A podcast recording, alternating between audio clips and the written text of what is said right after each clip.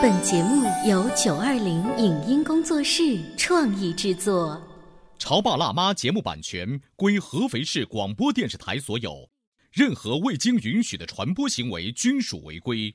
欢迎与九二零影音工作室沟通合作事宜，电话零五五幺六三五零九三五六。你有你的钻石金龟婿策略，我有我的全家海岛游计划。你扛着单反泡妞马不停蹄，我为孩子捕捉成长的美妙瞬间。你忽略我的魅力，我会证明这是谁的时代。你否定我的生活态度，我决定我的人生蓝图。帅哥俊男靠边站，有了宝宝的潮爸魅力更爆发。窈窕美女靠边站，有了宝宝的辣妈魅力更火辣。我是辣妈，不是老干妈，我为自己代言。我是潮爸，不是太阳能浴霸，我为自己代言。潮爸辣妈。本节目嘉宾观点不代表本台立场，特此声明。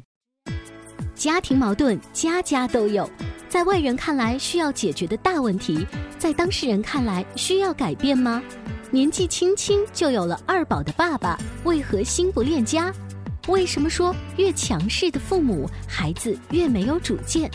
改变畸形家庭模式的突破口在哪里？在家乖孩子，在外捣蛋鬼的孩子，在被教育的过程中都经历了什么？欢迎收听八零后时尚育儿广播脱口秀《潮爸辣妈》，本期话题：年轻的潮爸辣妈，你尽责了吗？收听八零后时尚育儿脱口秀《潮爸辣妈》，大家好，我是灵儿。大家好，我是小欧。今天直播间为大家请来了儿童心理学方面的老师葛玲丽，葛老师欢迎。大家好。还有早教中心的老师 Billy 老师。大家好，欢迎二位哈。哎，你知道我接下来要给大家说一个故事。什么故事啊？是我前两天碰到了一个很年轻的爸爸。嗯。这年轻到什么程度呢？十八岁。这这太合法，绝对合法。大概二十五岁左右。啊，那很年轻。呃，年轻。但问题是，他已经有二宝喽，就是二宝他老婆真的。那还是十八岁。而且他的爸爸也是很年轻的时候就有了他。他呃有一天就跟我吐槽呢，就是说，哎呀，你看我老婆现在都已经怀二宝了，不知道是不是怀孕的原因，这脾气特别大。那我就劝他说，这是荷尔蒙的原因，你多担待着一点呢。他又跟我接着吐槽说，这女人呐，怎么？那么粘人呢？哎呀，我都不能出去玩了。我就说你都快有两个孩子了，你还想着出去玩呢？那没事啊，我投胎的时候就一直出去玩的呀。为什么我第二胎就出去玩？问题就在这儿，他投胎的时候呢，他就没想要这孩子。那我就问说，那是谁让你要这孩子？并不是意外，而是爸爸妈妈说，你只要把孩子生下来就行了。啊，不需要你麻烦带。包括这二宝，我跟你说，这叫诱捕。这个很多想当爷爷奶奶的爸爸妈妈，通常都会诱捕，就因为你看。现在，呃，首先结婚的人年纪是往后放的，对，尤其是那些看上去结婚年纪并不是特别大，但是特别不想要现在要孩子的人，更是一大把。嗯，很多爸妈都说，没关系，你们生吧就是生一下疼一下嘛，生完以后我来了，不要你们管，你一点神不要烦。对，所以很多。孩子，孩子肯定会说，哎，特别好。后来想想看，你看啊，家里头有四个老人，都有退休工资，是吧？你想想好像挺划算的，是 啊，特别好。说那那就生吗。那。如果说真的像到达我们这个年纪的话呢，也还好，心理承受能力啊，跟理解，我觉得比我刚才说我那个朋友大概才二十五岁就已经小了点他说我真的不想要，我自己天天还想去 KTV，还想去酒吧，还想去，我自己还是个孩子呢。他也承认他自己还是个孩子呢。嗯，对，就是现在确实有很多，就是刚才小欧也说的，就完全是爷爷奶奶的需要要这个孩子，又是一个责权的这个失衡，是吧？是的，她甚至还没有进入到丈夫。的角色就就开始当爸爸了，对。而这个时候，她实际上她的心理的状态还是一个儿子，嗯。所以在这样的情况下，那么突然间降生的小生命对她来说就是个极大的挑战，那她的焦虑是非常可以理解的。可是呢，我跟我这个朋友说了，就是你看你自己还是个孩子呢，他承认啊，他说对啊，我自己还是个孩子呢，那就进入另外一个误区，就是他首先就是承认，哎，我自自己就是这么样的，怎么了？这接下来你就你就没办法跟他交流，因为我说，那至少你已经快要当两个孩子的爸爸了，你就不能再说我还是个孩子，你得慢慢调整。那不行，我自己明明就是个孩子呀。我想问一下，他们的家庭背景，他们家应该不会特别穷吧？应该家庭条件还好吧？对吧？应该家庭条件还好，因此他在这样的一个环境当中，他根本就不觉得我需要一些责任呐、担当啦，能来来来武装自己，因为他没不需要。有承担过。嗯，不需要，因为有一个很坚实的一个家庭为我当这个壳子一样，对那外壳一样帮我当铠甲。当有了孩子之后也无小欧所谓说的非常啊。嗯，是的，因为他从小到大，父母亲就没有让他意识到他已经成年忧了啊对他始终还是一个小男孩儿。嗯，那爸爸妈妈叫我做事我就做呗，虽然是生孩子，和以前考试也没什么区别。对，反 正是的，反正考试也不是我愿意要考，哎是必须要考，考呗。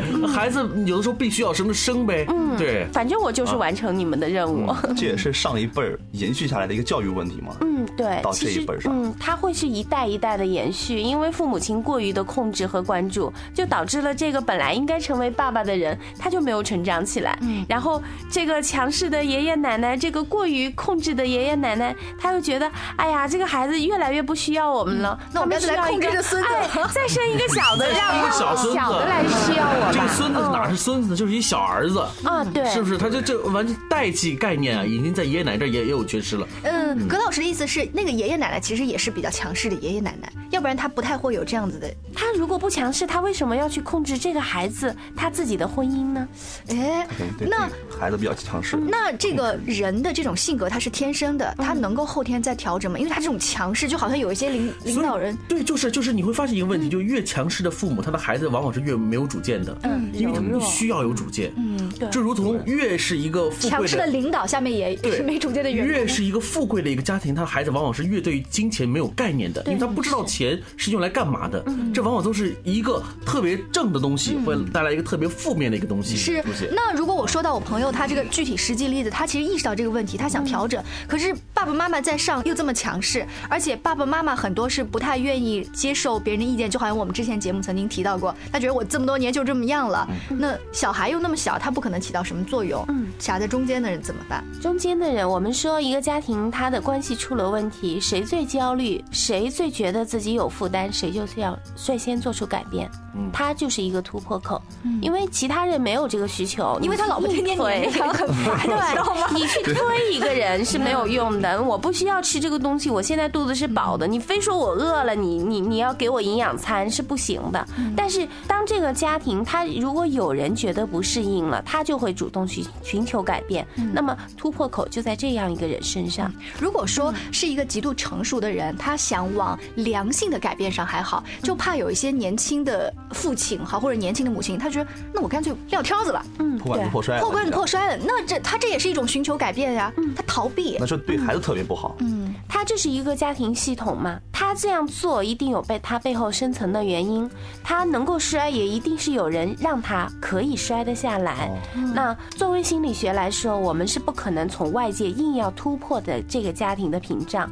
如果他们自己是非常和谐的一个有机体，虽然我们看起来很很有问发现我题，们特别着急了，是吧？哎，对，那着急的是你，但是他们互相之间很和谐，他们觉得互相适应的话，那么这个家庭它就是一个非常和谐的状态。哦，这样啊，不应该理会他跟社会上其他人的交往。差别，如果他的这个问题比较严重的话，他自然会出现他和这个圈子以外的这个适应的问题。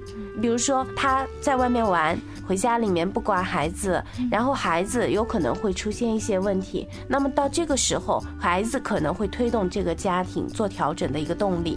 但是如果大家都没有觉得问题，或者孩子也被爷爷奶奶带得很乖巧，至少他们自己认为带得很好的情况下，那么我们从外面是推不动他的。会不会有一些问题，咱们表面上啊，今天这个事儿是这样，其实已经进到孩子心里头去了，或者说这个父母这一辈的人心里头去了，会导致一些我们的生活观念随之又发生一些改变。对，比如说这个像个球一样，是它保持已经保持不了圆的形状，但是它没有破而已。嗯，就是这个在外人看来是畸形的一个状态。嗯，呃呃，还是希望能够帮他们有所改变一些，让他们恢复正常的一些。那其实是外人的一个需求。当事人如果没有需求的话，我们是没有办法这这个需求是往往是居委会大妈的需求，当然这家庭不一样了，这是得管管了。操心多的。那其实这个居委会大妈这时候是想代替这个家长来介入这个家庭，其实是居委会大妈自己的问题。那你看，呃，从我们做这种八零后时尚的育儿的节目的话，我们肯定关注的孩子也比较多。那我刚才说我这个朋友，因为大宝呢已经一岁多了，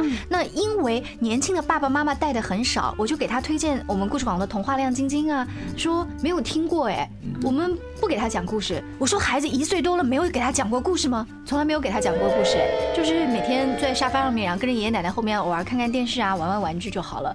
其实这也是一个问题，只不过他还没有到到对没有爆发出来。嗯那每天看电视的小孩和不经常看电视，你可以带他进行一些户外运动和给他讲故事的我嗯我相信会不一样的啦。对，是的。当孩子进入到幼儿园的时候，我们就会发现有一些孩子他是比较孤僻的，甚至他会有一些攻击行为，而且非常多的爸爸妈妈会说：“我这孩子在家里面什么都好，就是小霸王，一出去就蔫儿了，就就好像跟谁都都打不好交道。实际上就是因为他在生活中他没有学会跟爷爷奶奶或者爸爸妈妈以外的人相处，而且他只会这样一种互动模式。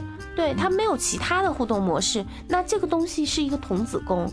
我们不可能要求一个二十岁的都上了大学的孩子去学习怎么样的去跟周围的人去交流，他一定是从一岁两岁慢慢的学来的，其实他在上幼儿园之前的这段时间，非常的重要。啊，已经开始对孩子有很多的影响了。三岁看老了，而在幼儿园的时候就能看出跟孩子不一样了。啊！刚才灵儿说的真的是，就是中国古话“三岁看大，七岁看老”。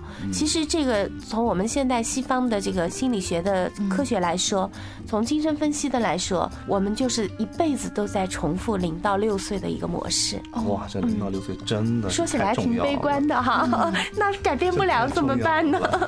但是没有办法，就是我们一个人，这这如同我们最高的需要是什么？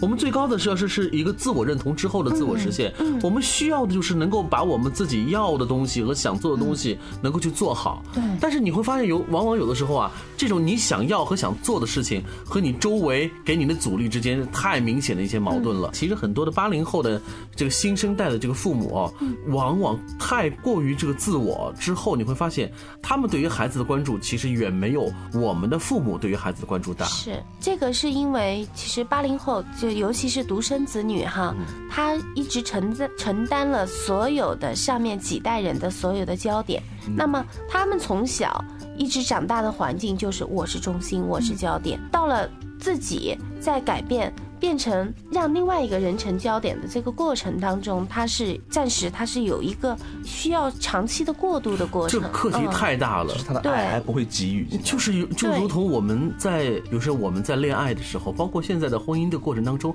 有的时候真的是在很多多子女或者是在父母看来，这是件很简单的事情，但在我们看来是一个难以逾越的一个一个鸿沟。为什么？比如说简单例，比如说在谈恋爱的时候。我为什么老是要听他的话，或者我为什么要，比如说一个说要看电影，一个要说去听戏，我我明明想要做的一个事情是这个，但我为什么要听你的？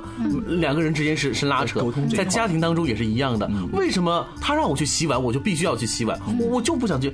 这个是很多这种为什么？对他们就是不是也是因往往是因为我们当惯了独生子女，所以这种所谓的这种自我自我的就这个认同太强大了这。也是为什么现在很多啊人提倡要二宝嘛，就是让二宝之间互相牵扯跟平衡，从小就学会妥协。是啊，嗯，是的。其实我们和周围的人的一个沟通嘛，他是从小学学习大的。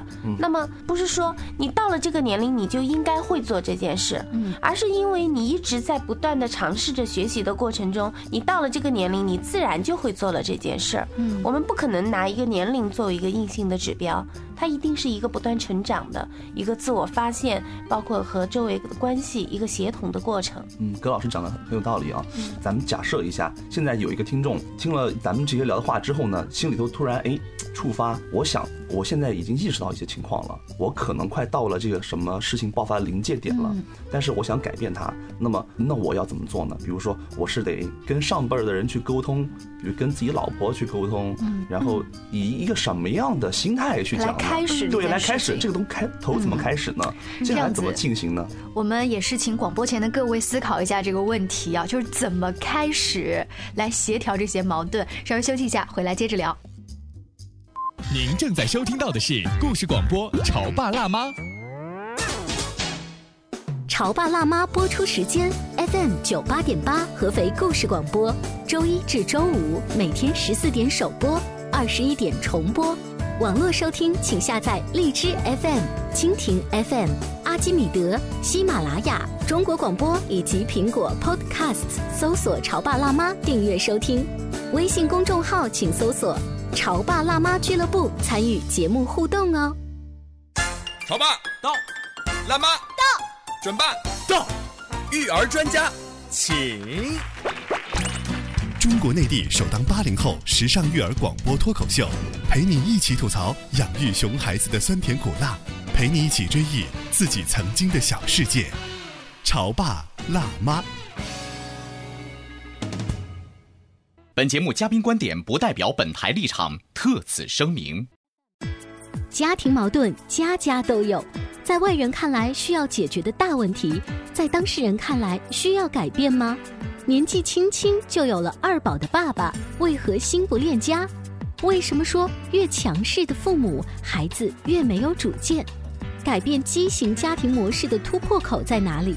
在家乖孩子，在外捣蛋鬼的孩子，在被教育的过程中都经历了什么？欢迎收听八零后时尚育儿广播脱口秀《潮爸辣妈》，本期话题：年轻的潮爸辣妈，你尽责了吗？稍微休息一下，欢迎各位回来。你们听到的是《潮爸辣妈》，接下来我们就看看葛老师怎么样回 Billy 老师刚才提到那个问题。其实这个困惑呢，大家都有。就每个人，我们当出现了自己和周围环境不协调的时候，我们都会寻求突破。其实现在做心理咨询的这个比例在人群中还是很少的。呃，很多的人会对心理咨询呢，他会有一些情感上面的不接受啊。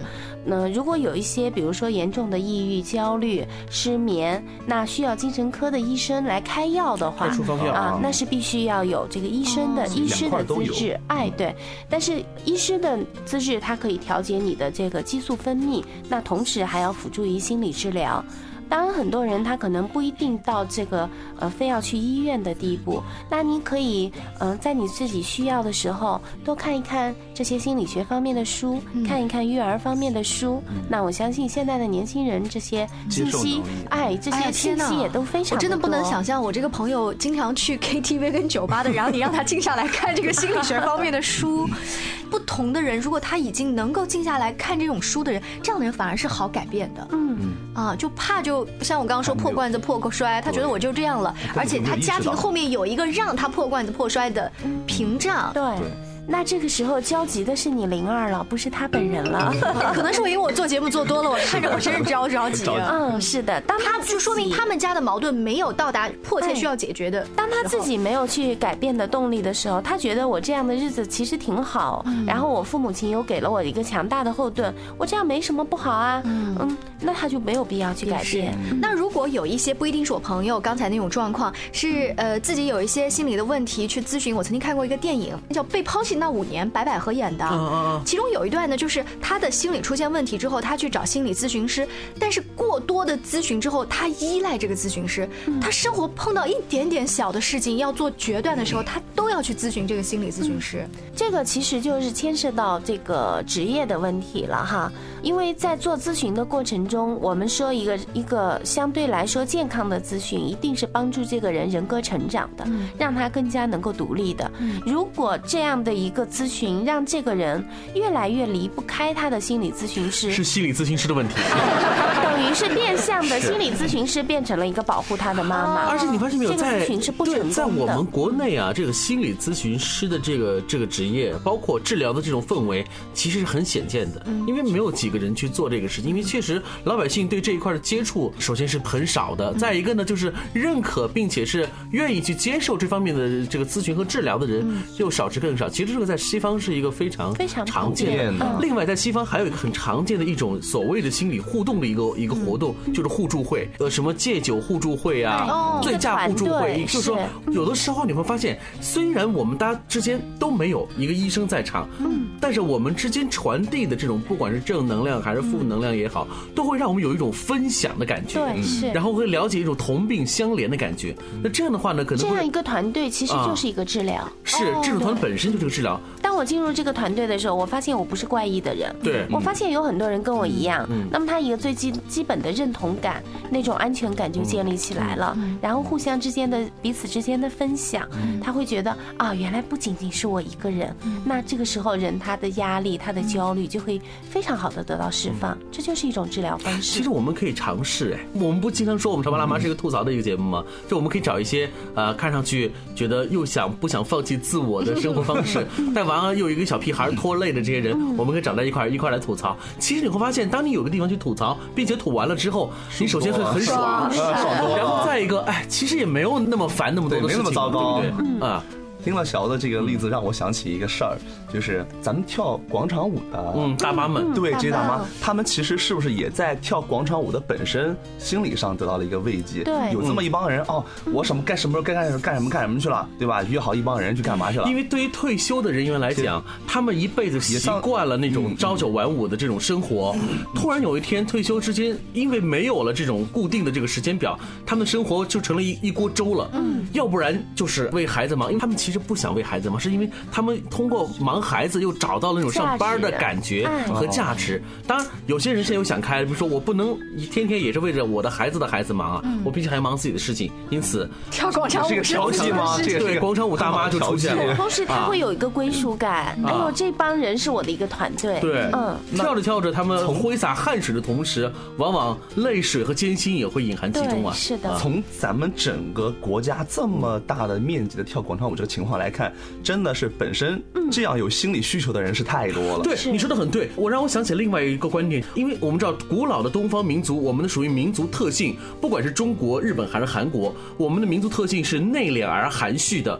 往往像我们这波人呢，更需要有一种出口，一种情绪的宣泄点。更不会主动去找这个心理要不然你会发现，有些地方企业里头会有一个什么所谓的宣泄室，会把呃领导做个橡皮人放在那儿，然后不停的去打他。其实，在西方是显见的，因为西方有各种各样的情感的一种出口，对。供他们去选择去。但是我们很少，尤其我们和人见面之间都是谦卑的，很少见到很夸张的表情，除非是很相识的人。中国人尤其的压抑，尤其压抑，聊到心坎儿里面对去的，尤其是我们在这种目前压力山大的这样的一个当代，嗯其实是需要一种宣泄点。但并不是所有的年轻人都会去跟大妈妈一起跳广场舞啊，对不对？年轻人有他们年轻人的有闺蜜方式呀，，对所以他会卡拉 OK 啊，是啊，所以你的那个朋友去卡拉 OK，往往可能也会想去宣泄，或者想乐在其中。其实，呃，我觉得现在我们更加需要的是一个心理健康的普及。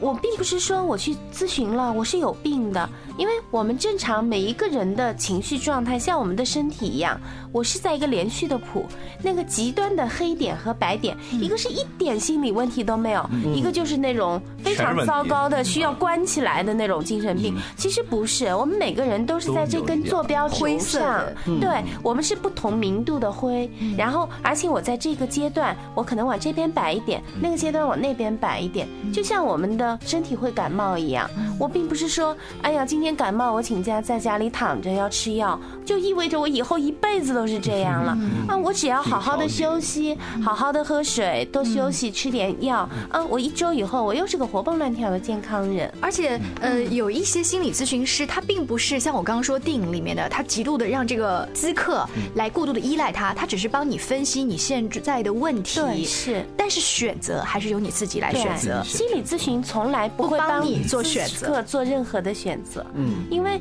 如果我帮你做选择的话，那就是我代替你在生活了，而你需要的不是这个，你需要的是自我成长，是需要在我以后我更加认清自己，让我知道我自己需要什么。那作为心理咨询师，你在帮他分析个呃一二三状况之后，其实你自己也是一个普通的人呐、那你也会觉得，如果我是你的情况，我会选择哪一个性价比更高？但是也许他选择了另外一个，然后你会替他着急吗？啊，这个其实是心理咨询师自我修养的问题，哦因为我们必须要有一个非常清晰的界限，一个角色。当我在工作的时候，当我陪伴你的这一小时的时候，我是你的心理咨询师，我是需要完全的进入你的世界。但是当我剥离的时候我回到我的生活。所以说，对这是是个非常超专业的一个一个职业，不是人人都能够做得了的。尤其像我这种呃容易多愁善感的人是不能做的，我会无法自拔陪每一个我的客户。哎呀，那你是太多愁善感了 哎，我们可以问一下葛老师是什么星座的？